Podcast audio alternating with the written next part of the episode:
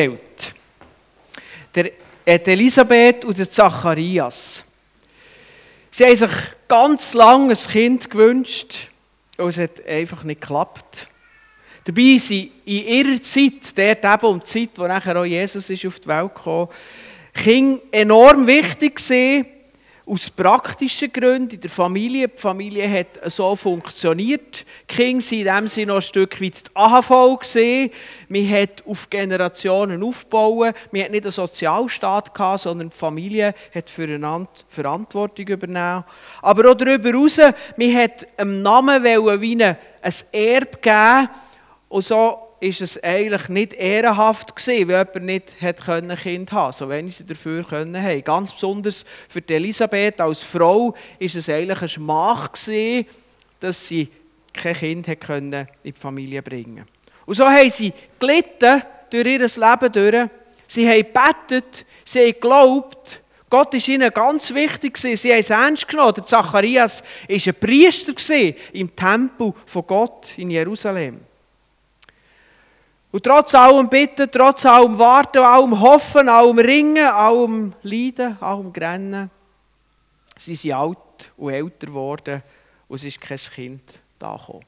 Und dann ist eben der Tag wo der Zacharias eine Engelsbegegnung hatte. Der Engel Gabriel ist ihm erschienen und hat ihm gesagt, den, wo er wahrscheinlich aufgegeben hat, zu hoffen und zu glauben, du wirst einen Sohn haben.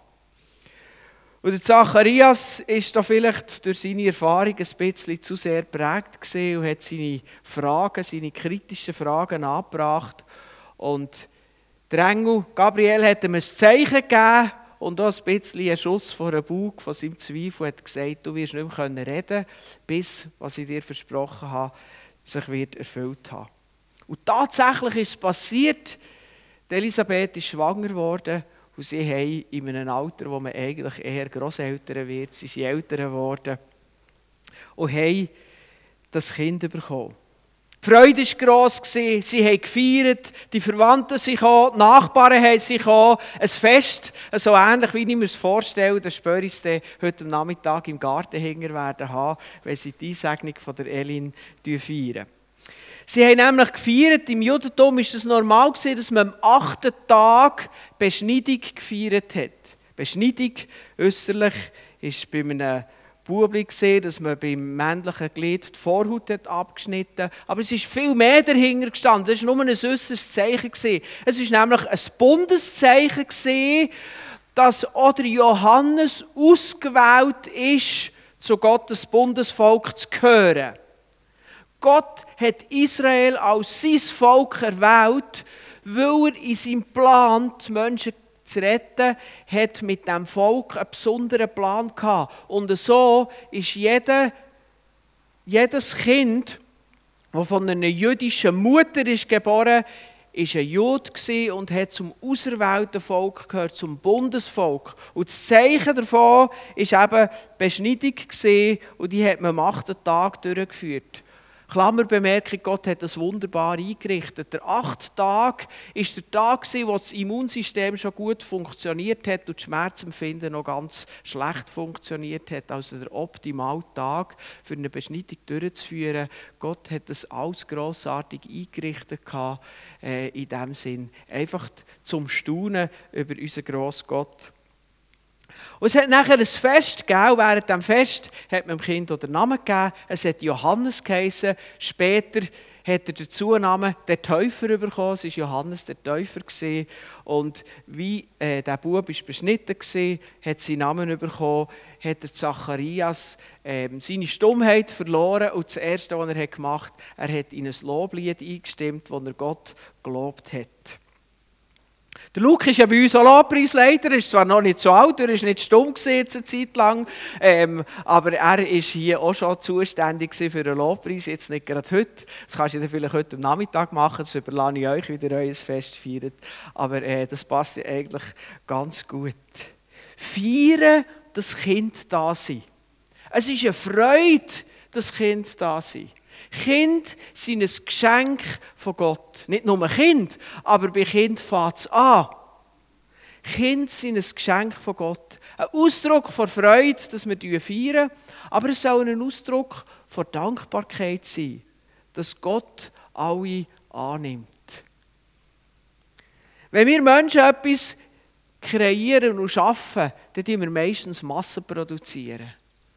Aber obwohl es 8 Milliarden Menschen gibt, die nur jetzt auf dieser Welt leben, hat Gott noch nie im Doppel geschaffen, sondern er hat immer wieder neu geschaffen.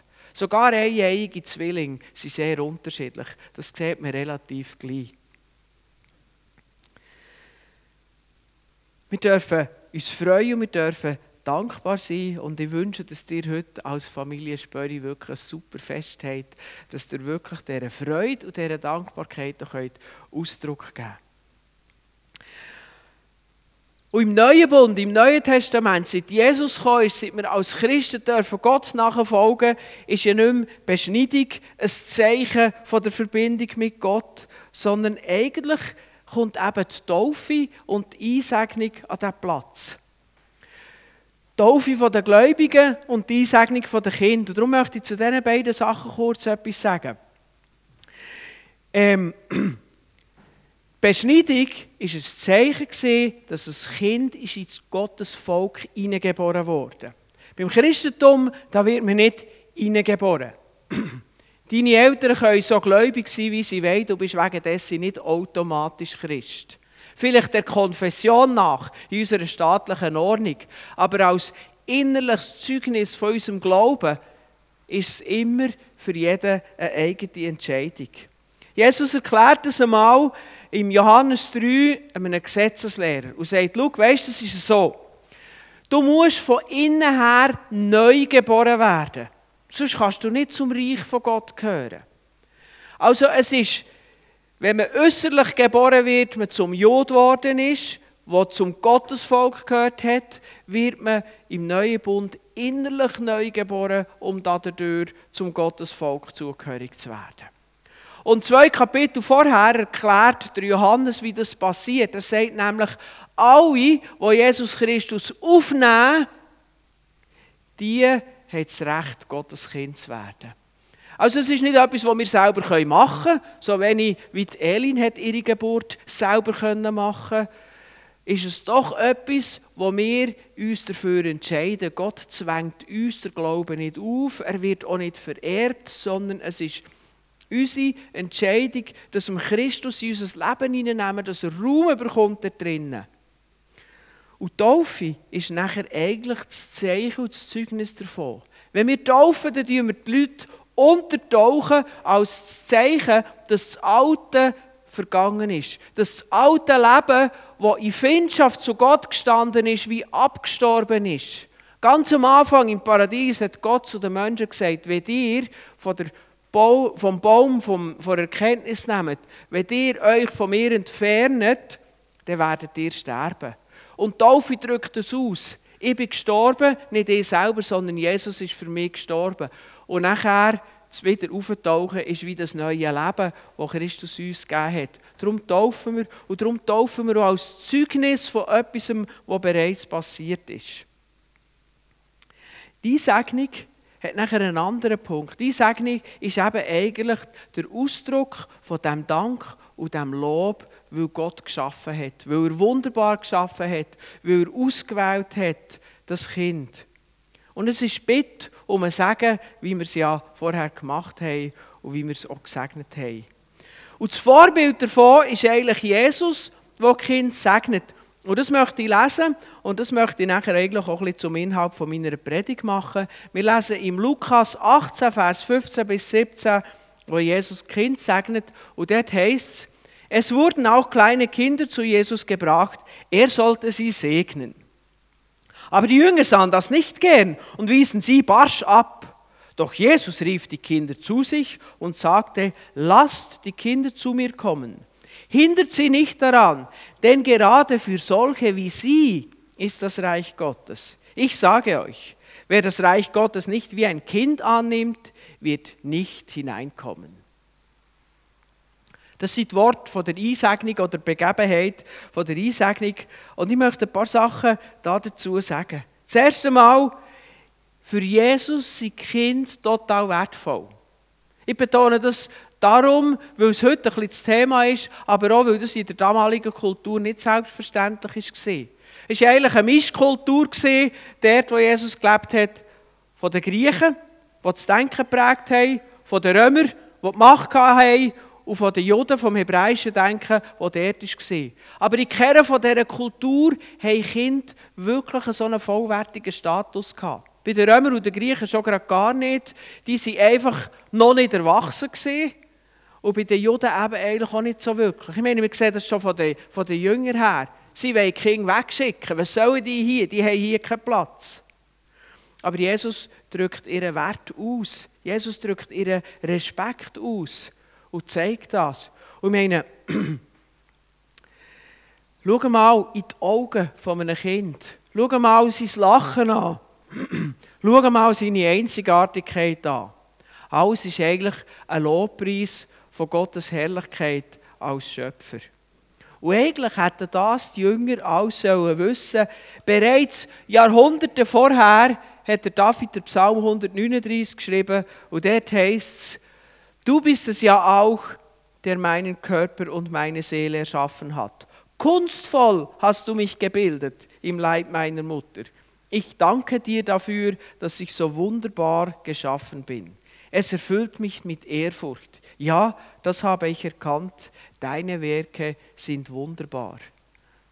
Das gilt für jedes, nicht nur für das Kind, aber geschaffen im Mutterlieb hat er uns als Kind, wir sind als Kind auf die Welt gekommen. Und so hat jedes Kind total viel Wert und Jesus zeigt es hier. Jesus zeigt aber noch etwas anderes. Er nimmt sich Zeit, er investiert in Kind. Ich meine, ein Stückchen weit müssen wir ja schon auch Verständnis haben mit diesen Jüngern, die da die Kinder wegschicken. Die Jünger haben erkannt, Jesus ist der Messias. Und Messias, das heisst der Gesalbt. Und unter dem Gesalbten hat man verstanden, der König von Israel, der auf dem Thron von David soll sitzen das Volk hat seit Jahrhunderten gewartet und träumt, dass der König wird kommen, der sie wird befreien, der sie wird stark machen, wo wie zur Zeit David, wo das Volk hat Würde gehabt, Sicherheit gehabt, Stärke gehabt und die Verheißung ist gekommen, der Messias wird kommen und der ist jetzt da. Und sie sind unterwegs nach Jerusalem, in die Königsstadt. Was sollen denn hier ein paar Kinder, die nur der Messias aufhalten, in seiner grossen Mission, die sie ihn begleitet haben. Und so müssen wir ein bisschen Verständnis haben mit ihnen. Aber Jesus demonstriert hier, dass er eine andere Priorität hat. Sie haben jetzt das Königreich auch ganz falsch verstanden. Jesus hat gesagt, das Königreich ist abgebrochen, aber es bricht innerlich an. Mein Königreich ist ähnlich wie ein Samenkorn, das mein Boden tut. Es ist klein und unscheinbar. Es wächst auf. Oder es ist wie ein Stückchen Sauerteig, das man einfach versteckt unter einem Haufen Mehl. Und er geht eine Zeit lang plötzlich ist alles durchsäuert. Es kommt von innen gegen außen. Sie haben das Reich von Gott nicht verstanden. Und so zeigt Jesus, dass er eine andere Priorität hat. Er hat Priorität, dass er sich Zeit nimmt und in Kind investiert. Und das ist etwas, was Gott macht und etwas, was er an uns Aufgabe gegeben hat. Kinder sind uns von Gott anvertraut. Luke und Nati und alle anderen, die Eltern sind, ich muss euch sagen, so wichtig eure Aufgabe ist, ihr seid nicht Besitzer von euren Kind. Ihr seid nicht Besitzer von Elin. Sie ist euch anvertraut von Gott, anvertraut für eine Zeit, und mit einem Auftrag. Ihr sollt sie lieben, ihr sollt sie tragen, ihr sollt ihr vorangehen und ihr helfen, sie auf das Leben vorzubereiten, auf die Zeit, wo sie nachher selber wird Entscheidungen treffen, wo sie selber wird Verantwortung übernehmen, mehr und mehr, bis eben dann, wenn sie volljährig wird sein. Und ihr habt da drinnen einen Auftrag, einen wichtigen Auftrag. Und ich möchte das noch ein bisschen weiterdeuten.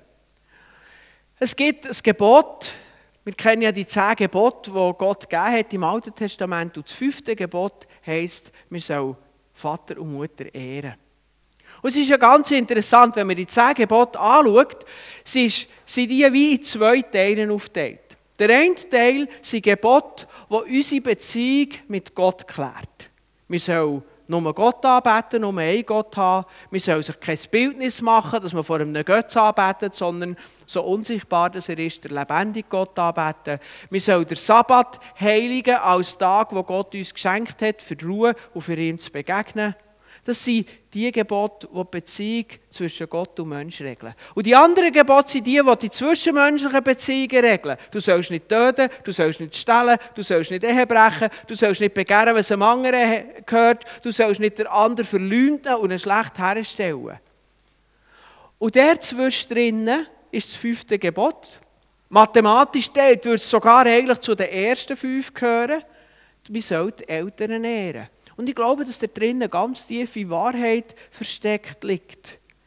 Nämlich, dass die Eltern Kinder vorbereiten, auch ein Stück weit auf die Beziehung zu Gott. Eltern sind die Autorität und stellen damit das dar, was für ein erwachsenes Gott ist. Das sind nicht Gott für die natürlich, sondern ihr weisen darauf her. Aber so wie ihr sie liebt, so wie ihr ihre Geborgenheit und Sicherheit und Schutz gebt, so wie ihr ihr helft, die Identität zu finden und sie die Identität hat, indem sie zu eurer Familie gehört, genauso sollen wir als Erwachsene von Gott die Liebe empfangen, von Gott Geborgenheit und Sicherheit und Schutz empfangen, in Gott unsere Identität haben. Und das Zweite ebenso, Elin wird wohl oder übel müssen lernen, dass es nicht immer nach ihrem Kopf geht, sondern dass da Eltern sind, die eine Linie legen. Ich hoffe, ihr macht das so. Ich hoffe, wir als Eltern helfen den Kindern zu zeigen, bei aller Wichtigkeit stehst du nicht im Zentrum. Ein Mensch ist nur dann beziehungsfähig, wenn er das sieht, dass er nicht im Zentrum steht, dass es andere Menschen gibt, die ohne Bedeutung haben, dass man miteinander einen Weg finden muss und dass es, äh, dass es Regelungen und Ordnungen gibt. Und das ist nicht die einfache Zeit, weder für die Eltern sein, noch für das Kind sein. Aber wir bereiten es damit auch darauf vor, dass das Kind versteht, es ist ein Gott und der ist Herr und der hat die Welt geschaffen und das ist der König über alles. Und so haben wir als Eltern einen Auftrag und wenn das fünfte Gebot sagt, das Kind soll die Eltern ehren, ist es ein Stückchen weit auch der Inhalt, dass wir lernen, dass Gott über allem steht und wir Gott sollen ehren. Und das ist ein ganz spannender Teil und darum glaube ich, dass das Gebot, wir sollen die Eltern ehren, ebenso viel mit Gott zu tun hat, wie es auch mit den Eltern zu tun hat. Dass es ein Gebot ist, das eigentlich unsere Beziehung zu Gott regelt und unsere Beziehung untereinander. Und darum steht es irgendwie genau in der Mitte zwischen dem ersten Teil der Gebot, Beziehung zu uns zu Gott, und dem zweiten Teil, Beziehung untereinander als Menschen. Und das ist ganz spannend. Und das zeigt irgendwie, als Eltern haben wir eine total verantwortungsvolle, wichtige, ernsthafte Aufgabe, aber auch eine Aufgabe, die uns ganz viel Würde gibt, ein Kind können im Leben vorzubereiten. Das ist ganz wichtig. Aber ich glaube nicht nur die Eltern. Es gibt ein afrikanisches Sprichwort, das heißt, um ein Kind zu ziehen, braucht es ein ganzes Dorf. Und das drückt wahrscheinlich auch sehr genau aus, wie ein afrikanisches Dorf funktioniert. Und ich denke, wir können das auch ein Stückchen weit übertragen. Um ein Kind zu erziehen, braucht es Gemeinde. Wir wollen euch nicht in eurer Autorität beschneiden, äh, Nati und Luke, aber ich glaube, als Gemeinde dürfen wir mit den Eltern zusammen, Seite an Seite, den Kind dienen, den Kind helfen, in ihrem Leben vorwärts zu kommen und ihnen zu helfen. Wir haben zum Beispiel hier einen Kindergottesdienst. Wir haben nicht eine Kinderhüte. Es ist nicht, wenn man ins Theater geht und dann kommt man rein und geht den Mantel ab und bekommt ein Nummerchen und dann soll dort einer schauen, dass der Mantel nicht geklaut wird. Unsere Kinder Hüte funktioniert nicht so. Es ist ein Kindergottesdienst. Wir glauben, dass Kinder ebenso wie Erwachsene dürfen Gott begegnen während dieser Zeit. Dass sie ihn sollen kennenlernen Dass sie sollen verstehen, wie Gott ist, seine Größe, seine Liebe und so weiter. Wir wollen Kinder vorbereiten, dass sie dann wenn sie mündig Entscheidungen treffen können, sich auch selber und in Reife für Gott entscheiden können. Eben, wie ich gesagt habe, im Gegensatz zum Judentum wird man nicht einfach in Glauben hineingeboren, sondern es ist eine persönliche Entscheidung. Und wir wollen den Kindern die Entscheidung natürlich nicht abnehmen. Wir wollen uns auch nicht manipulieren, aber wir wollen ihnen den Blick auftun. Wir wollen ihnen ermöglichen, dass sie Gott begegnen können und dass sie die Entscheidung nachher überhaupt in der Lage sind, zu fällen. Und so tun wir als Eltern und als Gemeinde zusammenstehen, um den Kindern zu dienen. Und dann gibt es für mich noch einen dritten Punkt, den ich aus dieser Geschichte von der Kindersegnung von Jesus möchte herausnehmen Und das lesen wir da drin. Ich werde noch mal den Abschnitt euch zeigen, aber ich habe dort in der Mitte einen Satz ein bisschen hervorgehoben. Für solche wie sie ist das Reich Gottes. Kinder sind nicht nur etwas, wo wir drin investieren, sondern Kinder sind auch ein Vorbild für uns. Jesus stellt Kind hier vor all diesen Erwachsenen, die doch gewusst haben, wir haben das Leben im Griff, wir wissen, wie es geht. Jetzt sagt er, hey, Freunde, das Vorbild ist das Kind. Werdet wie das Kind. Und er sagt sogar nachher, wer nicht so wie ein Kind das Reich von Gott annimmt, der wird gar nicht erst reinkommen. Was heisst es das? Ja, wie soll man werden wie ein Kind? Ich meine, ich bin jetzt nicht sehr gross, aber so klein werden wie die Elin, das schaffe ich jetzt einfach nicht. Also soll man so unselbstständig werden wie ein Kind und so weiter. Und das ist noch relativ schwierig, aber meistens, wenn wir so eine Frage haben, im Zusammenhang wird es klar. Und wenn wir einmal ganz Lukas 18 und 19 lesen, ist drumherum sein Beispiel, wo ganz klar wird, was Jesus mit dem Satz meint. Zum Beispiel gerade vor dieser Geschichte hier erzählt Jesus ein Gleichnis. Und er sagt, in Tempel das war eben dort im jüdischen Rahmen. Er sagt, in Tempel ist einmal äh, ein Pharisäer und ein Zöllner. Und der Pharisäer ist reingekommen und hat gesagt, Gott, ich danke dir, dass ich so gut bin und dass ich alles richtig mache und dass ich gerecht bin und dass ich der Zeit gebe und dass ich erzählt da alles auf. Und nebenan ist der Zöllner. Der Zöllner war verachtet. Erstens, weil er mit der Besatzungsmacht der Römer zusammengearbeitet hat und zweitens, weil sie meistens so betrogen haben. Die Römer wollten einfach ihre Abgaben haben, aber die haben nicht darauf geschaut, dass der Zöllner noch ein bisschen den Zoll aufgesetzt hat, den eigenen Tarif gesetzt hat in seinen eigenen Zack. Und so sind Zöllner gehasst und verachtet und eben häufig auch der Inbegriff von einem Menschen, der betrügt. Und der Zöllner steht einfach her und sagt, Gott, bis mir Sünder gnädig. Und Jesus sagt, der Zöllner war gerechtfertigt. Der, der auf Vergebung von Gott baut, auf Gnade von Gott und nicht der Pharisäer, der in der Selbstgerechtigkeit sagt, ich brauche eigentlich Gottes Hilfe gar nicht, ich bin selber gerecht und gut. Werden wie ein Kind. Und dann kommt eben die Geschichte und dann geht es weiter mit Beispiel. Dann kommt ein junger, reicher Mann zu, ähm, zu Jesus und sagt, was muss ich machen, für das ewige Leben zu haben?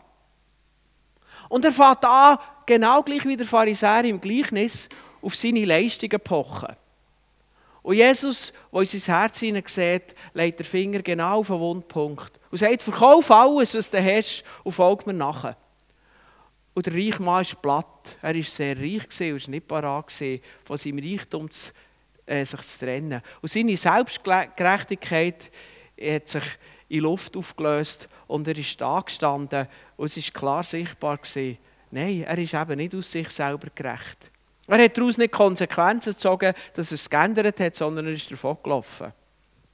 Und kurz darauf ab, im 19. Kapitel, kommt eine andere Geschichte. Eben ein Zöllner. Auch der war reich, aber nicht angesehen, sondern verachtet, gehasst, weil er eben ein Zöllner war. Ich glaube sogar noch ein Vorsteher den Zöllner, nämlich der Zachäus. Aber er hat einfach einen Wunsch gehabt, ich wollte Jesus begegnen. Und Jesus hat in sein Herz gesehen und hat gesehen, der ist wirklich fertig mit sich selber, mit seiner Gerechtigkeit. Der sehnt sich nach meiner Gnade, nach meiner Berührung. Und er geht zu ihm, hey, und er, er zeigt ihm Wertschätzung, er zeigt ihm Annahme, er zeigt ihm, dass er Raum bei Gott hat.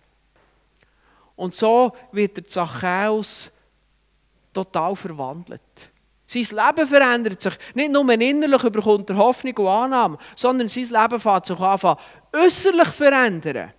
Das, was die Pharisäer haben gesagt, was sie alles machen, das ist beim Zachäus Tat geworden durch die Berührung von Gott. Ein Christ ist nicht darum Christ, weil er gut ist, sondern weil er von Gott angenommen ist. Aber er verwandelt sich näher. Ein Christ soll besser leben, weil er Christus begegnet ist und nicht damit er Christus begegnet. Und es wird genau da drin sichtbar. Wird wie ein Kind. Also bau nicht auf dich selber. Wird wie ein Kind. Tu dich nicht auf deine, Gerecht, deine eigene Gerechtigkeit, deine Selbstgerechtigkeit berufen, sondern bist bereit, zu Gott zu kommen, deine Bedürftigkeit einzusehen, bei Gott Hilfe anzunehmen und nimm das in dein Leben hinein. Also aus den Geschichten rund um die Begegnung heraus wird ganz klar, was Jesus hier meint, wenn er sagt, ihr müsst werden wie ein Kind. Es geht um, um Vertrauen, um Vertrauen zu Gott. Es geht um Bereitschaft, seine Bedürftigkeit einzugestehen. Wenn Elin ein Bedürfnis hat, dann wird sie das wahrscheinlich relativ lautstark klar ähm, machen. Und wenn man sie nicht versteht, dann wird sie einfach ein bisschen lauter sein. Und irgendwann wird man es dann checken, ob es jetzt mehr um die Windeln geht oder ob es jetzt mehr um das Essen geht oder was auch immer. Sie wird das ganz klar können machen Und genauso dürfen wir zu Gott kommen. Wir müssen nicht irgendeine grosse Show abziehen, so als ob wir auf einer Ebene mit Gott sind. Das sind wir einfach nicht. Sondern wir sollen wie ein Kind zu Gott kommen. Mit unserer Bedürftigkeit, mit unserer Not und nachher bitten und vertrauensvoll nehmen. Und genau so ist es bei Jesus, dass er Menschen annehmen will, die zu ihm kommen. In der Bibel heißt es, niemand, der zu Jesus kommt, wird er rausstoßen. Wer nicht bei Jesus ist, ist, weil er es nicht will. Und meistens steht dort eben unser Stolz oder unsere Selbstgerechtigkeit im Weg. Und darum sagt Jesus, werdet wie King. Aus eurer eigenen Leistung gibt es keinen Platz im Reich von Gott. Das Reich von Gott ist in Dimension höher, als wir es mit unserer eigenen Leistung schaffen. Schau mal in Kinderaugen von einem Kind, das sich geborgen weiss, das weiss, wo daheim ist, das einfach zu den Eltern aufschaut, in der Sicherheit, die geben mir, was sie brauchen, die haben mich gern, die nehmen mich, da ist Sicherheit. Und genau so sollen wir auf Gott zugehen.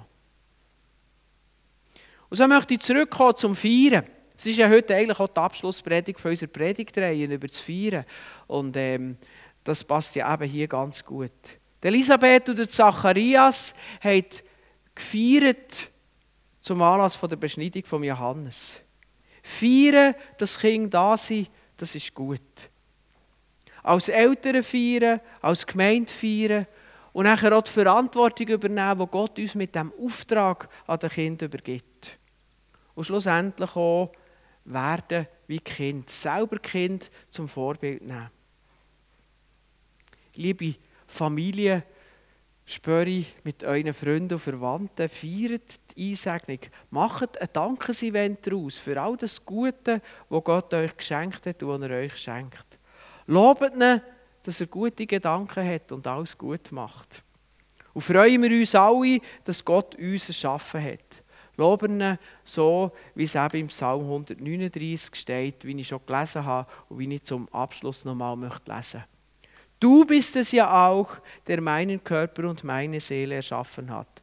Kunstvoll hast du mich gebildet im Leib meiner Mutter. Ich danke dir dafür, dass ich so wunderbar erschaffen bin. Es erfüllt mich mit Ehrfurcht. Ja, das habe ich erkannt. Deine Werke sind wunderbar. Amen. Vater, ich danke dir für all das Gute, was du